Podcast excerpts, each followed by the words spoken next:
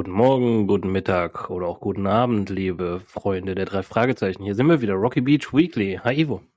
Hi Marc, wie geht's dir? Soweit so gut, leicht angeschlagen, leichte Erkältung, aber ich kämpfe mich hier durch. Äh, wenn ich husten muss oder niesen muss, äh, I'm so sorry. Wir verzeihen dir. Wie geht's dir? Mir geht's sehr gut. Äh, und das trotz der Folge, die wir heute vor uns haben. Ich kann nämlich schon mal direkt vorne wegnehmen, ist nicht meine Lieblingsfolge. Ist eher auf der, auf der anderen Liste der Folgen. Geht mir genauso. Der negativen Liste. Nichtsdestotrotz machen wir es professionell und äh, relativ unvoreingenommen. Ziehen wir durch. Richtig. Und wir wollen hier auch jetzt nicht, äh, also diese Folge wird jetzt nicht in totales Gehate ausarten. Ne? Wir wollen trotzdem das Ganze immer noch, ich sag mal, sympathisch besprechen. Ähm, was erwartet uns denn? Ähm, ja, wie immer, erstmal die allgemeinen Infos zur Folge, dann natürlich die Story-Zusammenfassung, dann klassisch weiter mit dem Plan des Schurken, Auffälligkeiten, Fehler und Plotholz an der vierten Stelle und fünftens persönlicher Bezug und Lieblingsstelle und sechstens kommen wir zu dem Fazit. Genau, und ich lege direkt los mit den allgemeinen Infos. Der Name unserer Folge diese Woche ist Der unheimliche Drache auf Englisch The Mystery of the Coughing Dragon, also das Mysterium des hustenden Drachen. Der Autor ist Nick West. Das ist ein neuer Autor, den haben wir bisher noch nicht in unserem Podcast erwähnt. Er heißt mit bürgerlichen Namen äh, Kin Platt und ist ein äh, ja Künstler, kann man sagen. Also er ist sowohl als Maler, Bildhauer, Comiczeichner, aber auch Autor aktiv gewesen und er hat für die Reihe der drei Fragezeichen zwei Bücher geschrieben. Ähm, und äh, ja, einer der Gründe oder wahrscheinlich der markanteste Grund, warum er danach nicht weiter beauftragt wurde, ist, dass ihm tatsächlich vor allem von den Fans der drei Fragezeichen massive äh, Plagiatsvorwürfe gemacht wurden. Das fällt im Hörspiel gar nicht so sehr auf, aber in den Büchern hat, ähm, sieht man, wenn man sich die äh, vorherigen Werke anguckt, ähm, hat man viele Déjà-vu-Momente, wenn man sich die Werke hier von Nick West durchliest, die zwei, die es geworden sind. Ähm, und tatsächlich, es gibt auch online äh, einen Vergleich, da sieht man ähm, die Stellen, um die es geht. Das sind in beiden Büchern jeweils so drei, vier ähm, Situationen, in denen aber tatsächlich ganze Sätze eins zu eins übernommen wurden, in denen tatsächlich sogar äh, die Gesprächsthemen aus diesen Situationen übernommen wurden und ähm, dann nur noch um die für die jeweilige Story von halt Nick West ähm, erweitert wurden. Also es wurde nur ein bisschen was dazu geschrieben, aber ansonsten sieht man, das ist Copy and Paste. Also ähm, ich glaube, der einzige Grund, warum er vom amerikanischen Verlag nicht verklagt wurde, ist, weil er von ihnen beauftragt wurde. Und ähm, hätten die vorher gesehen, was er da abliefern wird, dann würde es mich wundern, wenn sie ihn tatsächlich beauftragt hätten. Ähm, man kann sich das tatsächlich online mal angucken. Äh, man sieht wirklich, also äh, es gibt zum Beispiel ein Gespräch, in dem Justus überlegt, wie er denn selber einen Bankraub verüben würde und dass genau diese, äh, dieses Gespräch und diese Gedankengänge von Justus hat man schon in einem Buch, das vorher erschienen ist, exakt wortwörtlich gleich.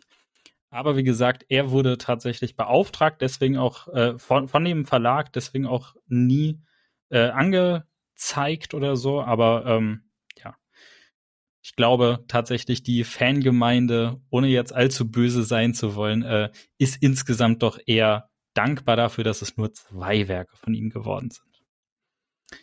Genau, die Übersetzung ist dann wieder von Leonore Puschert. Äh, das Cover natürlich von Eiger Rasch. Das originale Erscheinungsjahr des amerikanischen Buches ist 1970. In Deutschland dann die Übersetzung 1972 erschienen und das Hörspiel 1979 äh, rausgekommen. Das Hörspiel hat eine Dauer von 45 Minuten und 20 Sekunden. Und die Personen, die auftreten, die wir ja schon kennen, sind äh, Justus Jonas, Peter Shaw, Bob Andrews, Alfred Hitchcock, wieder in Persona und nicht nur als Erzähler und tatsächlich auch äh, Patrick, auch wenn er keine Sprechrolle hat. Ähm, Im Amerikanischen hat das Buch die Nummer 14, also wir sind hier schon ein bisschen fortgeschritten. Das deutsche Buch hat die Nummer 9 bekommen und das Hörspiel hat die Nummer 7. So viel zu den allgemeinen Infos, wie sie denn die Handlung in dieser Folge ausmag. Ja, springen wir rein in die Story. Wir starten auch direkt in der Zentrale, wo alle drei Jungs sich tatsächlich mal langweilen. Sie haben dort mal einen kleinen Moment nichts zu tun und beklagen sich auch eifrig darüber, dass es halt relativ langweilig ist. Aber Gott sei Dank klingelt da das Telefon und es ist Alfred Hitchcock am Apparat. Der erklärt den drei Jungs oder erzählt den drei Jungs, dass er einen Bekannten hat, einen Freund, wie auch immer, das ist ein ehemaliger Regisseurkollege, der Mr. Elm, der seinen Hund vermisst. Und er selber hat bei der Suche nach seinem Hund auch eine mysteriöse Entdeckung gemacht. Und zwar hat er einen Drachen aus einem Meer steigen sehen. So muss man sagen, dass Mr. Allen halt direkt am Meer wohnt, auf, ich nenne es jetzt mal Klippe. Es wird eher als, als Gebirge erzählt. Für mich ist es halt eher eine Klippe. Und das Dorf heißt Seaside. Und die anderen Bewohner dieses Dorfes vermissen ebenfalls ihre Hunde. Und dies konnten die drei Jungs aus einem ähm, Radio, wie sagt man, nicht Radioartikel, sondern aus einem Radiobericht hören oder entnehmen. Ähm, ja, Telefon oder das Telefonat ist relativ kurz und auch die Jungs machen sich direkt auf den Weg. Ist natürlich dann interessant. Ein Drachen, hm, der Sache wollen sie natürlich auf, auf, auf den Grund gehen und begeben sich nach Seaside, um dort mit, mit, mit äh, Mr. Allen zu sprechen. Der berichtet davon, dass er den Drachen halt gesehen hat, dass der Drache aber seltsame Geräusche gemacht hat, die eher nach einem asthmatischen Husten klingeln, äh, klingen. Ähm, und ihm ist aber auch ziemlich bewusst, dass es eigentlich keine Drachen gibt. Er ist selber halt Regisseur und hat auch Filme gedreht mit Drachen, aber nichtsdestotrotz sagt er, das war so real und das muss ein Drache sein. Und ja, das Gespräch ist da auch relativ schnell zu Ende. Und ähm, die Jungs haben aber noch was Zeit. Sie werden halt von Patrick abgeholt ins Seaside. Da ist aber, der ist noch nicht auf dem Weg. Und sie beschließen sich daher erstmal die Nachbarschaft, ja, zu observieren, zu, zu interviewen, wie man das auch nennen möchte. Und besuchen als erstes den Mr. Carter. Ähm, der lebt halt auf einem sehr auffällig cleanem und, und, und sehr aufgeräumten Anwesen, äh, was auch Justus direkt erwähnt. Und Mr. Carter ist ein außerordentlich kriesgräbiger Mann. Also der hat richtig schlechte Laune. Und ähm, der regt sich auch direkt auf äh, über diese Hunde, die halt verschwunden sind in der Nachbarschaft und ist sogar froh darüber, dass die weg sind. Und er zeigt den Jungs auch ziemlich schnell eine Schrotflinte, die er im Haus holt und erklärt auch, dass er in der Lage wäre, diese einzusetzen, wenn diese Hunde wieder auftauchen. Und da war für mich so, okay, jetzt haben wir schon mal den ersten Verdächtigen, der wirkt so aggressiv, hm, gut möglich und er hasst Hunde. Ähm, ja, die nächste Anlaufstelle ist beim Nachbarn daneben, das ist Mr. Shelby. Und sie betreten da das Anwesen durch ein Tor, was auch mit einem sehr, sehr lauten Knall direkt zuschnellt. Und ähm, direkt daraufhin werden die Jungs auch von einem Vogel attackiert. Die Jungs springen halt direkt, äh, ja, wie wild in Gebüsch und retten sich vor diesem attackierten Vogel. Ähm, nach wenigen Sekunden fällt ihnen aber auf, ach, der ist gar nicht echt. Also äh, falscher Alarm quasi oder eine Attrappe und Mr. Shelby wollte sich da wohl ein Späßchen erlauben. Und Mr. Shelby kommt aber auch direkt lachend und hustend ähm, auf die Jungs zu. Und nach einer längeren Befragung vom Justus an Mr. Shelby ähm, haut er Peter einfach mal raus, dass es merkwürdig sei, dass Mr. Shelby als direkter Nachbar äh, von Mr. Allen die Drachengeräusche gar nicht wahrgenommen hat. Das hätte eigentlich sein müssen. Und Shelby reagiert darauf etwas seltsam mit der Aussage, ja, Drachen gibt es ja tausende hier. Und Justus erwähnt dennoch in Richtung Shelby, wenn es welche geben sollte, dass er auch aufpassen sollte, äh, wenn er runter an den Strand geht. Und da reagiert auch schon wieder Shelby sehr komisch und sagt, dass er da nie runtergehen würde. Ähm, der Strand wäre gefähr gefährlich und die Höhlen äh, betritt er sowieso nicht. Da wäre Einbruchgefahr, also Erdrutsch. Ähm, die Jungs sollten da auch sich äh, nicht hinbewegen. Ähm, sie beschließen danach dennoch, dass sie sich die Höhle natürlich anschauen und Justus geht los und betritt eine Treppe, die geht runter zum Strand. Ähm, aus Holz ist die wohlgemerkt. Und diese gibt aber auch mit einem lauten Knall nach und die Treppe samt den drei Jungs bricht ein und sie landen halt, ja, man sagt, weiß nicht wie tief, aber sind ja paar Meter zumindest, die so runterfallen und die schlagen auch ordentlich auf und Justus halt ganz unten und kriegt auch eine Portion Sand in den Mund, weil die zwei anderen Jungs ordentlich auf ihm drauf landen.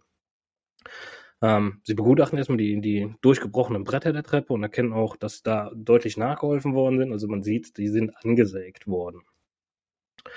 Und auf dem Weg zur, zu den Höhlen oder zu der Höhle suchen sie nach Spuren, im Sand eines Drachen. Das Einzige, was sie aber finden, ist tatsächlich Reifenspuren oder sie sprechen die ganze Zeit von Rädern.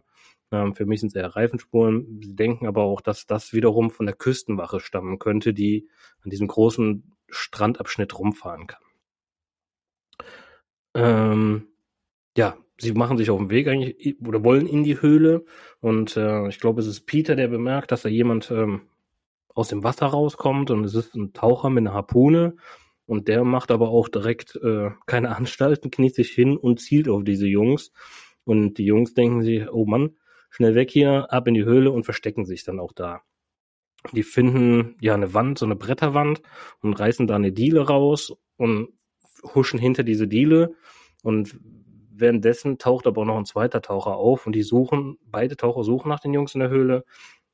Die sind aber, ja, gut versteckt und finden, beide Taucher finden die nicht und die machen aber auch direkt wieder Kehrtmarsch. Ähm, ja, ist dann quasi der nächste Tag, also Jungs kommen auch wieder raus, klar, logisch, und werden dann noch von Patrick abgeholt und es ist dann der nächste Tag in der Zentrale. Ähm, in der Zentrale machen sich natürlich erstmal Gedanken darüber, wie gehen wir jetzt der Sache nach und, und es ist auch wieder Peter hier, der auf jeden Fall sagt, äh, nee, nee, da gehen wir nicht nochmal hin, also gar nicht. Wir haben A, einen mit einer Schrotflinte, wir haben zwei Taucher mit einer Harpune und wir haben noch einen Drachen. Wir wissen, wie Peter ist. Ein bisschen Schiss in der Buchse. Nee, machen wir nicht. Daraufhin klingelt auch das Telefon und äh, es ist der Drache am Apparat. also es ist auf jeden Fall eine Stimme, eine männliche Stimme, die so tut, als wäre es der Drache, weil er sagt auch, bleibt weg von meiner Höhle und macht das halt auch sehr, sehr, ja, ich will schon sagen, fast strange und seltsam, wie er das nachstellt. Ähm, ist für mich schon fast ein bisschen weit lächerlich dahergeholt für ein Hörspiel, aber gut, sei es dahingestellt. Ähm, darauf macht aber Peter und Bob direkt beide dermaßen reiß aus. Also es ist für die beiden sehr, sehr gruselig, dass da ein Drache anruft und beide hauen ab.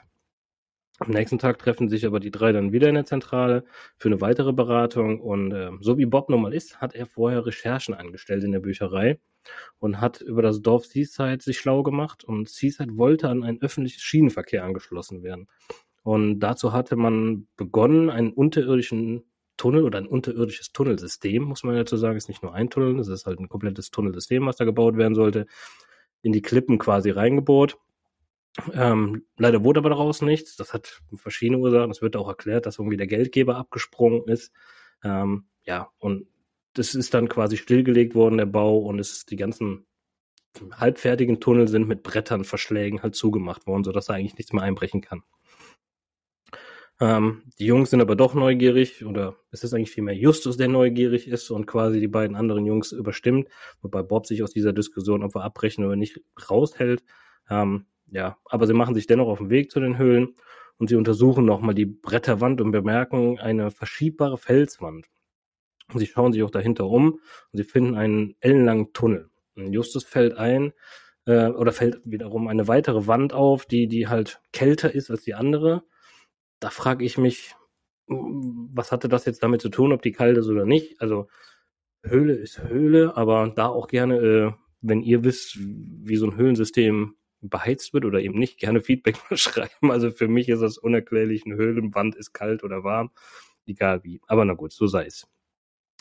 Ähm, da öffnet sich eine Felswand in dieser Höhle und ähm, ja, es kommt dieser Drache hervor mit einem tosenden Lärm und die drei Jungs kriegen natürlich extrem Panik, laufen erstmal in eine Richtung und bleiben da vor einer Tür hängen, die, die halt verkeilt oder verklemmt ist und sie versuchen die halt mit aller höchster Gewalt halt zu öffnen und es funktioniert auch und sie können auch da tatsächlich abhauen.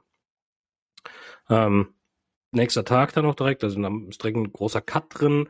Am nächsten Tag rufen die Jungs diesmal beim Hitchcock an, nicht andersrum, und sagen, hier, sie sind Regisseur und wie läuft denn so ein Horrorfilm mit Drachen eigentlich ab?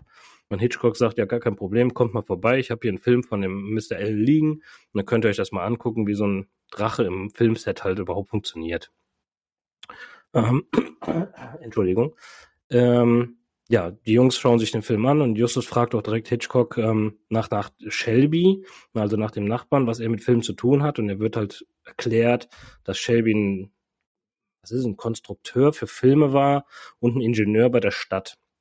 Und als Ingenieur bei der Stadt ähm, hatte er eigentlich nur Schwachsinn im Kopf oder nur Blödsinn, sagen wir mal so, und hat an seinem Geburtstag zum Beispiel ein ganzes Ampelsystem der Stadt umgestellt, so dass es ein riesen Verkehrschaos gab. so, nochmal, meine Stimme wieder da. Ähm, ja, durch den, durch das Verkehrschaos ist aber auch Shelby halt daraufhin entlassen worden. Und ähm, ja, seitdem weiß Hitchcock eigentlich auch nicht mehr viel drüber. Ähm, was aber während des Films als aufgefallen ist, dass der Drache in dem Movie einen anderen Klang hatte als der Drache, den sie halt in der Höhle wahrgenommen haben. Und ebenso, ähm, dass Justus darüber nachdenkt, dass der Drache ein mechanischer Drache sein muss, weil der ist halt nicht, also die Beine haben sich nicht bewegt, sondern der ist eher durch diesen, durch die Höhle geglitten, was sie gesehen haben.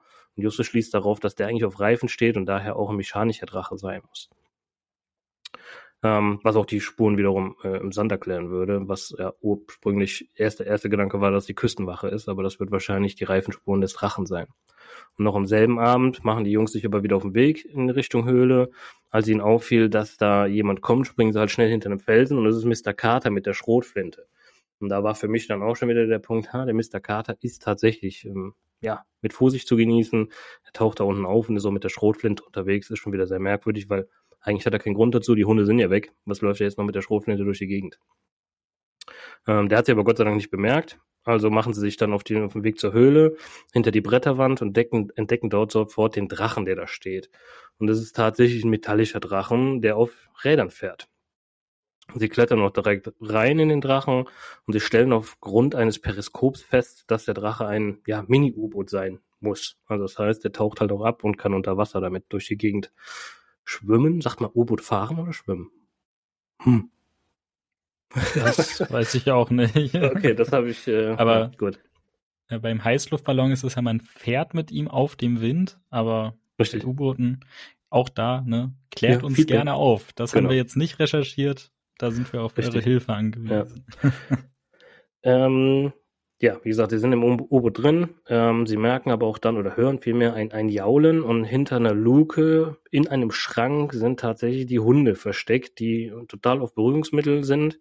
Ähm, und sie denken, dass die Hunde gefangen wurden, weil sie sonst halt anschlagen hätten können, ähm, wenn dieses Geräusch halt von diesem Drachen entstanden wäre und damit wäre halt die Aktion, die da überhaupt hintersteckt, halt direkt aufgeflogen. Und von daher hat man die Hunde gefangen, Berührungsmittel gesetzt und in das U-Boot verschafft, beziehungsweise in diesen Drachen. Ähm, da hört man aber direkt Männerstimmen und sie verstecken sich zu den Hunden in diesen Schrank rein.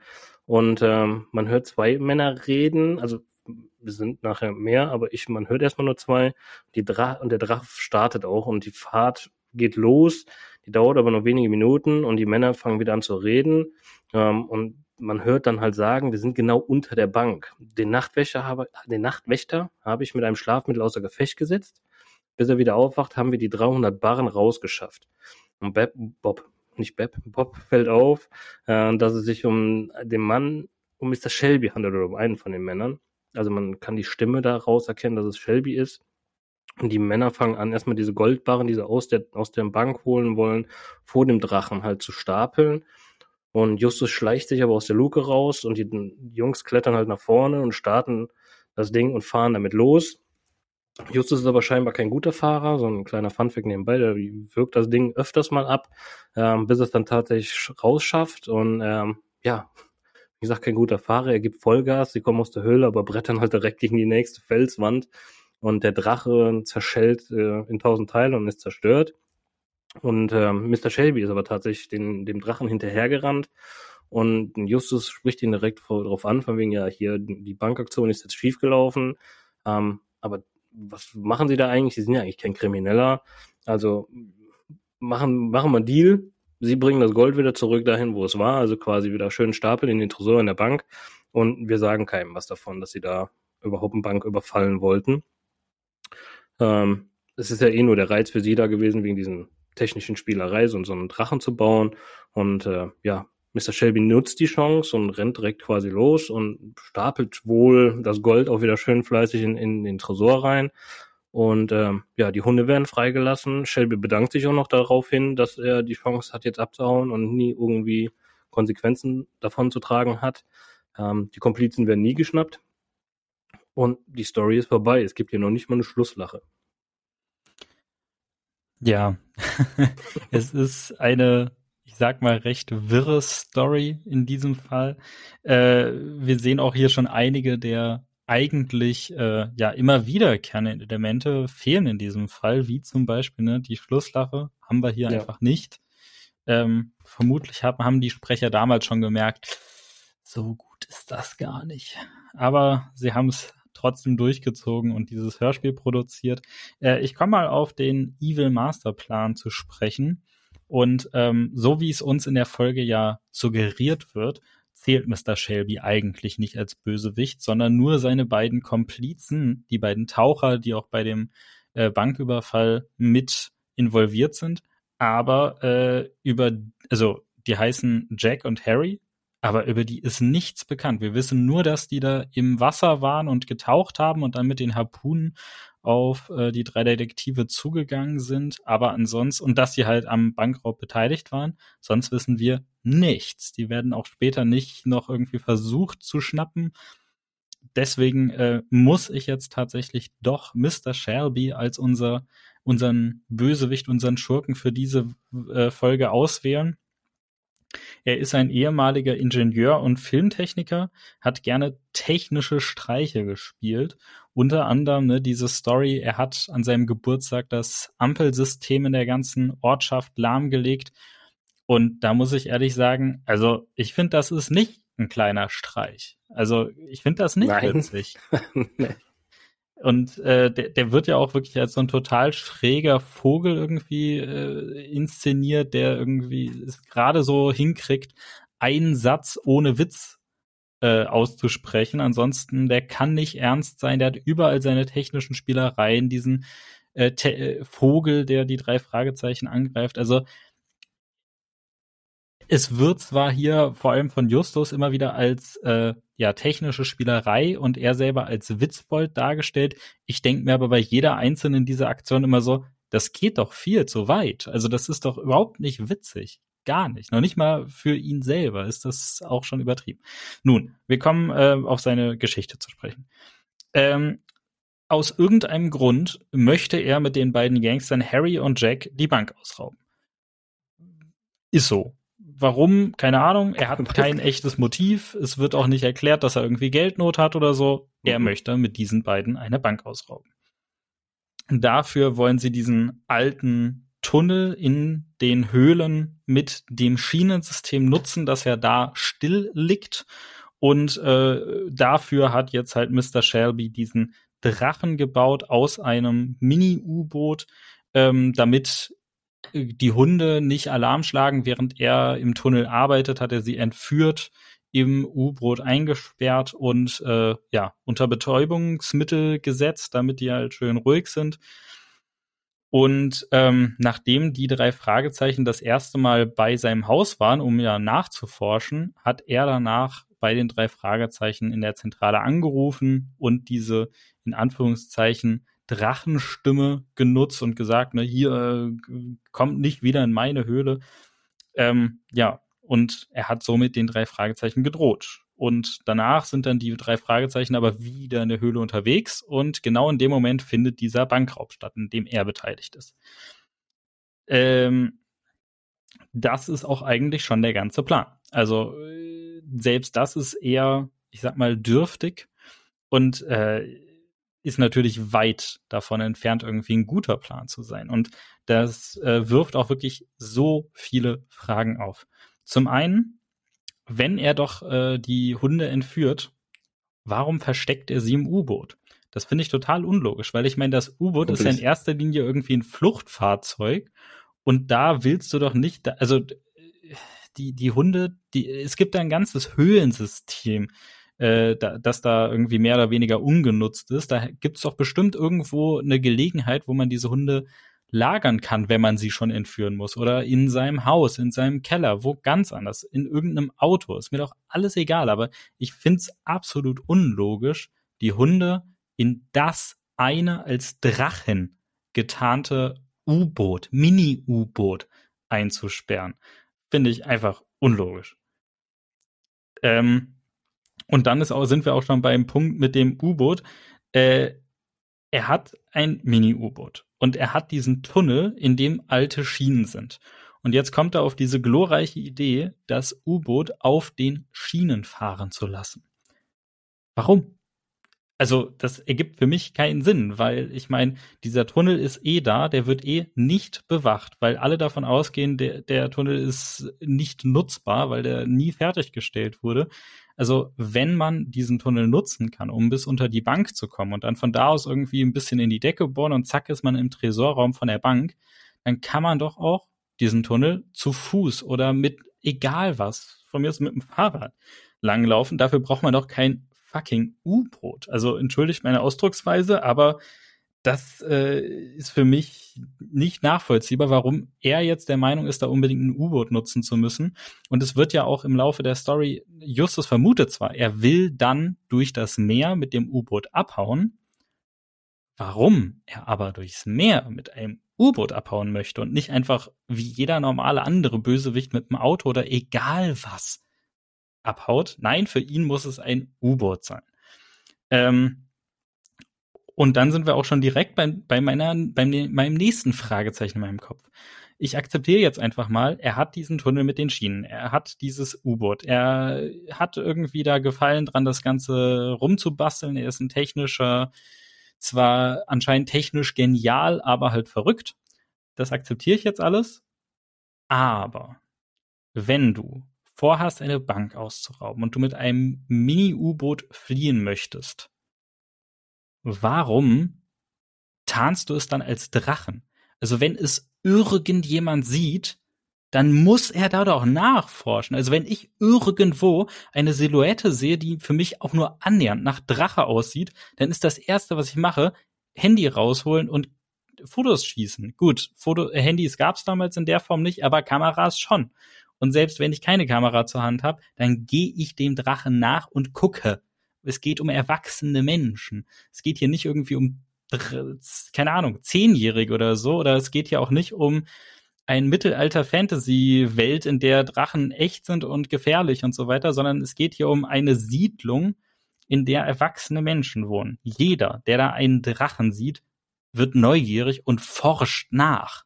Aber wenn er einen Bankraub begehen möchte, dann sollte doch das Gegenteil sein Interesse sein. Er sollte doch er erreichen wollen, dass niemand nachforscht. Und da ist sowohl ein U-Boot, das auf Schienen fährt, als auch ein Drache äh, sehr auffällig. Und beides sorgt in meinem Kopf auf jeden Fall eher für Neugier, als äh, dass es jemanden abschreckt.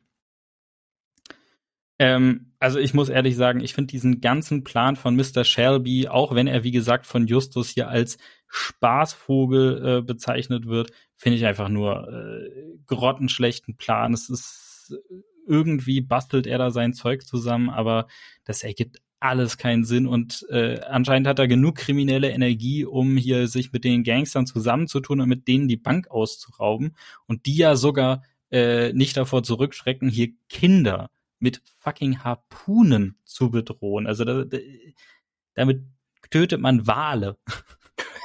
also das ist nicht irgendwie, ich halte mal meine Wasserspritzpistole auf dich und äh, sage dir, bleib stehen oder ich spritz dich nass. Nein, wir reden von Harpunen, mit denen sie auf die drei Fragezeichen zielen. Das sind wirklich gefährliche Waffen.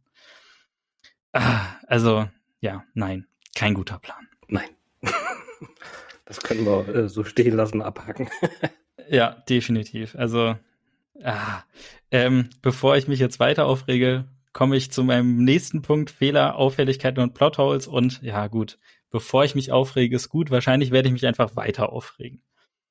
Ähm, der erste, die erste Auffälligkeit ist, Peter äh, möchte, als sie das erste Mal in Seaside sind und sie, sie haben die, ähm, die, die, die Anwohner befragt zu den verschwundenen Hunden und sie sind die Treppe runtergefallen und ähm, sind in der Höhle gewesen. Es gab sogar schon die Situation mit den Tauchern. Und dann ähm, ist die Frage, wie kommen wir jetzt zurück nach Rocky Beach? Und da sagt Peter, wir können ja einfach rüber joggen. Das sind nur etwas mehr als 35 Kilometer. Und das sagt er ja, also das meint er ja nicht aus Joke, sondern das man merkt wirklich, dass das dem sein Ernst war, von diesem Sprecher, von dieser Rolle. Also das musste ernst gemeint sein. Das finde ich auch total strange. Super strange. Also wir wissen zwar, dass Peter fit ist und so weiter und sportlich, ja. ne, aber 35 Kilometer, das ist fast ein Marathon. Ne? Also ein Marathon sind äh, wie viel? 42? 42. ja. Komma irgendwas, ne? Ja. Aber Marathon war nie meine 42 Stärke. Kilometer. Und ähm, also ich kann es mal hier sagen, ne? ich selber bin überhaupt nicht sportlich, gebe ich ganz offen zu, aber ich habe zwei sehr gute Freunde, die sind sehr sportlich und die sind monatelang joggen und trainieren gegangen, um dann bei einem Marathon teilzunehmen und die haben sich dann noch nicht mal für den Marathon, sondern für einen Halbmarathon angemeldet, also die Hälfte, also knapp 21 Kilometer. Die sind das in, oh Gott, äh, äh, also einer relativ guten Zeit gelaufen. Ich habe es mir nicht genau gemerkt und die waren danach fix und fertig. Und das sind beides wirklich sportliche äh, Freunde von mir und die haben monatelang dafür trainiert. Also selbst für Peter, der hier als Sportskanone dargestellt wird, sind 35 Kilometer Joggen nicht grad mal eben so. Das ist schon sau weit. Also deswegen Peter, kleine Selbstüberschätzung. Der nächste Punkt ist äh, Justus bei der Bretterwand in der Höhle. Da äh, sie, sie entfernen ein Brett, sie kratzen etwas Sand auf die Seite. Äh, Peter und Bob quetschen sich durch, aber Justus bleibt hängen und er sagt, ich kann nicht, ich bin zu fett. Und da muss ich jetzt einfach mal hier wieder aus, aus meiner Vergangenheit berichten. Äh, als ich als Kind und Jugendlicher die drei Fragezeichen gehört habe, habe ich nie in meinem Kopf Justus als dick oder fett oder übergewichtig assoziiert. Ich hatte äh, in meinem Kopf einfach nicht das als Bild drin. Also es wird ja auch in ein paar Folgen angesprochen, dass er etwas dicker ist und gerade Peter ärgert ihn ja auch wirklich gerne damit, dass er eine kleine Naschkatze ist und doch mal mehr auf seine Linie achten sollte. Aber das äh, hat offensichtlich mein Kopf alles ausgeblendet und ähm, ich habe das erst dann irgendwann als Erwachsener mal so gecheckt. So, ach so, ja, äh, Justus ist dick. Okay, alles klar. Ändert natürlich nichts an der, an dem Charakter, an der Figur, aber wollte ich einfach mal erwähnen. Ich habe das so nie wahrgenommen früher. äh, ich würde zum nächsten Punkt kommen und das ist natürlich ein ganz dramatischer Punkt. Gerade wenn wir uns den Titel, den amerikanischen Originaltitel der Folge äh, angucken, der heißt, äh, der, der heißt ja The Mystery of the Coughing Dragon. Also das Geheimnis des hustenden Drachen. Und es wird auch in der Story mehrfach angesprochen, dass der Drache hustet. Und das tut er nicht. Also wir haben ein einziges Mal den, den, den Sound des Brüllen des Drachen gehört und das ist ein Brüllen. Also könnte so auch aus, keine Ahnung, Jurassic Park oder so kommen. Also es ist ein echtes, Absolut. bedrohliches Riesenechsenbrüllen. Aber ja. mit Husten hat das gar nichts zu tun. Also deswegen es ist für die Story wichtig. Es wird mehrfach angesprochen und trotzdem hören wir es nicht. Also das ist natürlich kein Fehler vom Buch, sondern äh, von der Umsetzung des Hörspiels. Aber hier hat man anscheinend entweder keinen Sound gefunden, der gepasst hat, oder man hat das einfach, ich sag mal, verpeilt. Aber äh, ja, dieser in, im Hörspiel hustet der Drache nicht, obwohl es eigentlich angesprochen wird. Beim nächsten Punkt geht es um den Film, den äh, Hitchcock den drei Fragezeichen zeigt. Da sagt er nämlich erst, ich zeige euch einen Film von mir und dann sind sie bei ihm und dann sagt er, ich zeige euch einen Film von meinem Kollegen oder Freund und Kollegen äh, Henry Allen. Und äh, Henry Allen, das habe ich auch erst tatsächlich, ich glaube, nach dem fünften Mal hören dieser Folge verstanden, ist ja der eigentliche Klient und Auftraggeber unserer drei Fragezeichen, dessen Hund ja unter anderem entlaufen ist. Ich habe äh, sogar relativ viel Aufwand reingesteckt zu recherchieren, welcher Hollywood-Regisseur namens Alan hat einen Film mit Drachen produziert. Ähm, ihr könnt euch die Mühe sparen, keiner. Das ist äh, fiktiv. Ich habe dazu nichts gefunden. Ich habe echt lange gesucht. Äh, es geht wirklich um Mr. Allen, den Auftraggeber, und er hat einen fiktiven Film hier in dieser Folge gedreht, also davor natürlich mit einem Drachen. Aber das gibt's nicht in Wirklichkeit. Und daran anknüpfend äh, kann man auch direkt den, den nächsten Punkt äh, nennen. Und zwar die drei Fragezeichen sind ja, nachdem sie den Film gesehen haben bei Hitchcock, total begeistert und sind wirklich richtig aus dem Häuschen und sagen, wow, wow, was alles mit Trick, äh, Filmtechnik, alles möglich ist. Und das sah so echt aus. Und ähm, da muss ich mal ganz kurz sagen, das Buch wurde in den 1970er Jahren geschrieben, beziehungsweise 1970 ist es rausgekommen. Ähm, und da war die sogenannte Golden Era of Hollywood schon lange vorbei. Die geht nämlich von ungefähr 1910 bis 1960. Und das ist die Zeit, in der diese Filmtechnik so stark entwickelt wurde, in der es wirklich Massen an Menschen ins Publikum, äh, in, ins Publikum, bläh, ins Kino gezogen hat. ähm, und da gab es durchaus Filme, ne? also gerade so in den 1910, 1920 oder 1930er Jahren gab es Filme, gerade im Horror oder äh, damals ganz jungem Science-Fiction-Bereich, der sogar eigentlich erst später angefangen hat, aber gerade im damals jungen Horrorkino hat man sich als Filmschaffender Tricks bedient. Ne? Also ist für uns alle, die heute ins Kino gehen, natürlich ein alter Hut. Wir kennen das alles, gar kein Problem. Aber, und das ist mein Punkt, ähm, die drei Fragezeichen kennen das halt eben auch. Also weil die Phase, in der Hollywood-Regisseure noch dafür so sehr gefeiert wurden, indem die, die, ich sag immer Menschen, die sich mit Kino nicht auseinandergesetzt haben, ähm, das so beeindruckend fanden, dass das so echt sie aussieht auf der Leinwand, die liegt halt einfach 20 Jahre zurück zum Zeitpunkt, zu dem das Buch geschrieben wurde. Also wäre diese Folge in den 1940er oder 1950er Jahren rausgekommen, dann würde ich das sogar abkaufen. Aber dafür ist einfach diese, äh, dieses Buch zu spät geschrieben worden. Und wenn man dann bedenkt, es hat noch mal neun Jahre gedauert, bis das Hörspiel rausgebracht wurde ähm, so, das ist absolut unglaubwürdig, dass die drei Fragezeichen als junge äh, ja, Menschen, die sich ja auch teilweise sehr für Filme interessieren, ähm, dass die davon so beeindruckt sind. Das äh, glaube ich ihnen nicht.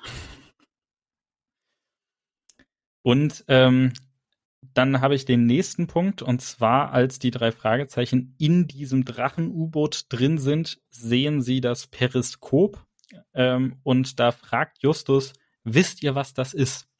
Und Peter und Bob sagen, nö, keine Ahnung. Und dann erklärt er, es ist ein Periskop. Und naja, das ergibt halt alles keinen Sinn, weil wir haben ja herausgefunden, die drei Fragezeichen haben in ihrer Zentrale ein Periskop. Das, ich gebe es ja selber zu, ich habe da selber schon Fehler gemacht in unserem Podcast. Dieses Periskop gibt es, gerade in den Büchern taucht es öfters auf. Äh, sie benutzen es sogar, um zu gucken, was Tante Mathilda gerade treibt, was auf dem Schrottplatz so passiert. Also die drei Fragezeichen, auch Bob und äh, Peter wissen ganz genau, was ein Periskop ist. Sie haben so eins. Und der letzte, aber auch wirklich mit Abstand größte Fehler in diesem Hörspiel. In, äh, es ist weit mehr als eine Logiklücke. Man könnte sagen, es ist ein ganzes, keine Ahnung, ein Riss in einer Logikwand. Es ist ein Logikloch. Ein das zerstört schwarzes Logikloch. Also, für mich die komplette Story zerstört damit. Ja. Warum lässt Justus Mr. Shelby laufen? Die haben ihn gerade auf frischer Tat dabei ertappt, wie er eine Bank ausgeraubt hat. Warum lässt Justus ihn laufen? Und selbst wenn Justus der Meinung ist, dass Mr. Shelby nur ein Spaßvogel ist, der gerne mal technische Spielereien ausprobiert, selbst dann haben wir immer noch zwei Ganoven, nach denen ja noch nicht mal sich die Mühe gemacht wird zu suchen. Da wird ein, Justus akzeptiert einfach, ja nee, die äh, sind jetzt hier auf, also die, die haben bestimmt äh, gemerkt, dass hier was nicht stimmt und sind geflohen. Und dann versucht er noch nicht mal, sie zu finden. Also selbst wenn man davon ausgeht, dass Mr. Shelby da irgendwie nur auf blöden Umwegen reingestolpert ist in die Geschichte, selbst dann haben wir immer noch zwei richtige Bösewichte, die es auch äh, hier bitte zu, zu, zu jagen gilt, die bitte hier überführt und gefasst werden müssen, um auch Mr. Shelbys Unschuld zu beweisen. Aber so Justus lässt ihn einfach laufen. Bob und Peter hinterfragen das auch gar nicht. An der Stelle, Justus entscheidet das vollkommen alleine. Bob und Peter äh, melden sich nicht mal zu Wort. Das ist äh, höchst untypisch für alle drei Fragezeichen. Also an der Stelle muss man einfach mal sagen, äh, Nick West, der Autor, ähm, hat sich offensichtlich nicht genug mit den drei Fragezeichen befasst, hat sich offensichtlich nicht genug mit den Charakteren auseinandergesetzt, als er diese Story geschrieben hat. Und ich verstehe auch nicht, was, was soll hier die Message sein? Also ich meine, das ist ein Jugendroman, also will er damit sagen, komische Leute, die Späße treiben, die auch mal viel zu weit gehen. Sogar so weit, dass er fucking Banken ausraubt. Äh, kann man mal laufen lassen, weil ist ja nur ein komischer Spaß. Also das ist doch äh, alles irgendwie keine Moral, die der drei Fragezeichen würdig ist. Deswegen ähm, muss ich es nochmal tatsächlich sagen, diese Folge ist nicht meine Lieblingsfolge. Sie steht wirklich sehr weit oben auf der Liste mit den schlechten Fällen. Ich muss es einfach mal so sagen. Zum Glück gibt es über die ganzen drei Fragezeichen Folgen hinweg nur wenige Folgen, die äh, so große Lücken aufweisen. Aber diese Folge hat es tatsächlich geschafft. Und ähm, es ist auch eine von ganz wenigen drei Fragezeichen-Folgen, wo ich einfach sagen muss, ich mag sie nicht. Ähm, womit ich jetzt hier schon den Übergang das geschaffen habe zu unserem nächsten geprobt. Nämlich der persönliche Bezug und unsere, unsere Lieblingsstelle. Und bevor ich jetzt hier weiter rante, Marc, erzähl doch erstmal du. Wie stehst du dazu?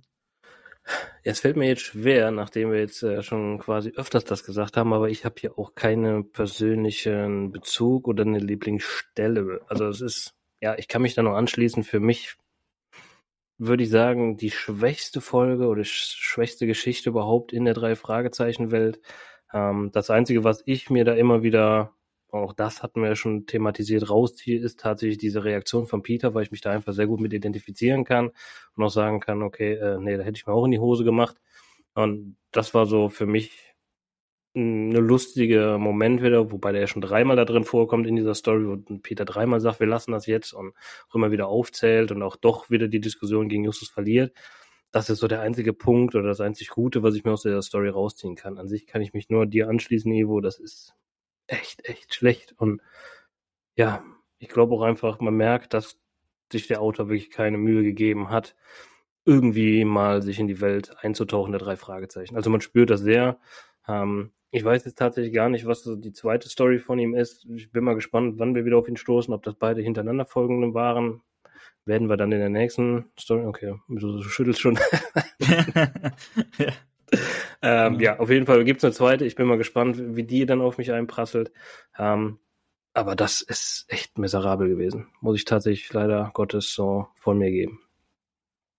Ich gehe davon aus, dass du jetzt auch keine Lieblingsstelle hast, Ivo, aber hol mal raus. Ja, also da muss ich wirklich auch, ähm, ich, ich, ich, ich, ich mag es nicht über also Sachen zu haten, also jetzt einfach komplett auseinanderzunehmen und zu sagen, das ist blöd, das ist blöd, das hätte man besser machen können, das mag ich nicht. Das ist eigentlich nicht meine Herangehensweise, das ist auch nicht das, was dieser Podcast hier sein soll. Aber wir haben tatsächlich eine äh, Folge jetzt gerade hier vor uns, der ich absolut gar nichts abgewinnen kann. Und ähm, ich habe die Folge wirklich sogar öfter gehört als die anderen Folgen, weil ich mir gedacht habe, ich muss doch irgendwas finden, was ich rauspicken kann, was ich hier nennen kann als noch positiven Abschluss. Bei der äh, ich habe in jeder drei Fragezeichen Folge, selbst in denen, bei denen ich sage, ja, Story ist okay, äh, Plot kann man vielleicht sogar noch ein bisschen schöner rausarbeiten. Selbst da habe ich noch die ein oder andere Stelle, bei der ich denke, Mensch, das war ja witzig oder ach, cool oder wenigstens die Sprecher haben einen wirklich auffällig guten Job gemacht. Und das muss ich sagen, habe ich alles in dieser Folge nicht. Ähm, das, also das, das Schlimmste an der ganzen Folge ist halt einfach das Buch und das dazugehörige Skript, was dem Ganzen zugrunde liegt. Einmal müssen wir Nick West noch in einer Folge ertragen. Dauert auch ein bisschen, bis die kommt. Aber äh, gehört hier schon noch zu den, ich sag mal, frühen Folgen. Und dann haben wir diesen Autoren auch tatsächlich dann hinter uns gelassen. Ich glaube, niemand wird ihm eine Träne nach äh, äh, heulen. Und ja, wie du schon gesagt hast, also ähm, er hat sich keine Mühe gegeben, äh, sich in die Welt einzudenken. Er hat sich keine Mühe gegeben, äh, die drei Fragezeichen als Charaktere zu verstehen und zu gucken, wie hätten sie gehandelt, sondern äh, ich habe die Theorie, dass er selber wahrscheinlich einfach eine starke Faszination für Filmtechnik hatte, aber halt in seiner Jugend. Und das war halt nochmal 20 bis 30 Jahre bevor die Story geschrieben wurde. Und dass er quasi diese Faszination aus seiner eigenen Jugend in einem Buch verarbeiten wollte. Und da hat er einfach nur diese Gelegenheit, ähm, da er beauftragt wurde, ein Buch für die drei Fragezeichen zu schreiben, beim Schopfe gegriffen und ähm, seine Jugendgeschichte da quasi reingeschrieben. Aber ähm, da muss man sagen, also es ist nur eine Theorie von mir, ne, muss ich nochmal ganz klar betonen. Ähm, und wenn das Ganze zutrifft, dann ähm, hat er an der Stelle nicht bedacht, dass das diese technische Seite sich halt in der Zeit stark gewandelt hat und halt selbst 1970 war Filmtechnik schon normal.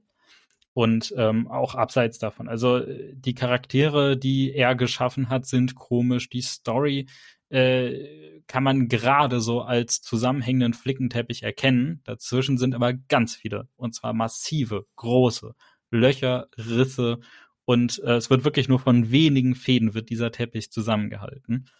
Und ähm, ja, wirklich, also das Ende ergibt einfach keinen Sinn, wenn man die drei Fragezeichen kennt. Vor allem, wenn man Justus kennt, der einen sehr ausgeprägten Gerechtigkeitssinn hat. Aber ähm, Nichtsdestotrotz, also trotz all dieser Schlechtigkeit möchte ich jetzt hier nicht noch weiter in äh, Negativität verfallen. Ja, ähm, schließen wir das Ganze für diese Woche ab. Äh, kommen wir zum Fazit. Genau. Ja, wie gesagt, ähm, genug äh, äh, drüber philosophiert. Ähm, schaut mal selber oder hört mal selber rein in das Hörspiel. Ähm, findet ihr genauso auf Spotify wie uns auch. Ähm, es gibt auch tatsächlich keine offizielle Lesung zu diesem Fall. Ähm, da vermuten wir beide auch, dass es daran liegt, dass es einfach eine sehr schwache Folge ist und aufgrund dessen auch nie irgendwie eine Lesung dazu gab. Ähm, ja, nichtsdestotrotz hört man andere Fan-Podcasts rein. Ähm, vielleicht äh, haben die eine andere Meinung über den Fall. Äh, vielleicht sehen die es aber genauso wie wir. Schaut mal, was ihr da finden könnt. Ähm, ja, folgt uns auf Insta und gibt uns dann Feedback. Wir hatten ja jetzt zwei, drei Punkte, wo uns unsicher sind, ob das man mit den Höhlen, Wänden und so weiter und so fort. Und ähm, gibt uns auch mal ein Feedback. Es würde mich mal sehr interessieren, ähm, welchen Punkt von unseren Podcasts findet ihr am interessantesten für euch? Das wäre mal schön, das irgendwie mal rauszubekommen, dass wir da vielleicht auch ein bisschen was noch ausschmücken könnten oder sowas. Also immer gerne her mit dem Fazit und ja, empfehlt uns auf jeden Fall weiter unseren Podcast und folgt uns auf Spotify und bewertet uns auch da. Ähm, ja, das zum Fazit. Ivo, dein letztes Wort. Ja, ähm, es hat mich natürlich mal wieder sehr gefreut. Also auch äh, wenn die Folge selber jetzt nicht mein Lieblingspart war, aber es macht mir trotzdem Spaß hier mit dir, mit euch drüber zu sprechen. Ähm, ich kann auch direkt sagen, die nächste Folge, die mag ich. Also da habe ich auch echt richtig Bock drauf. Nächste Woche wird es wieder positiver in unserem Podcast als jetzt in dieser Folge und dementsprechend bleibt mir nur zu sagen, das war das Schluss zum Wort für diese Woche und wir hören uns beim nächsten Mal. Ciao. Ciao, ciao.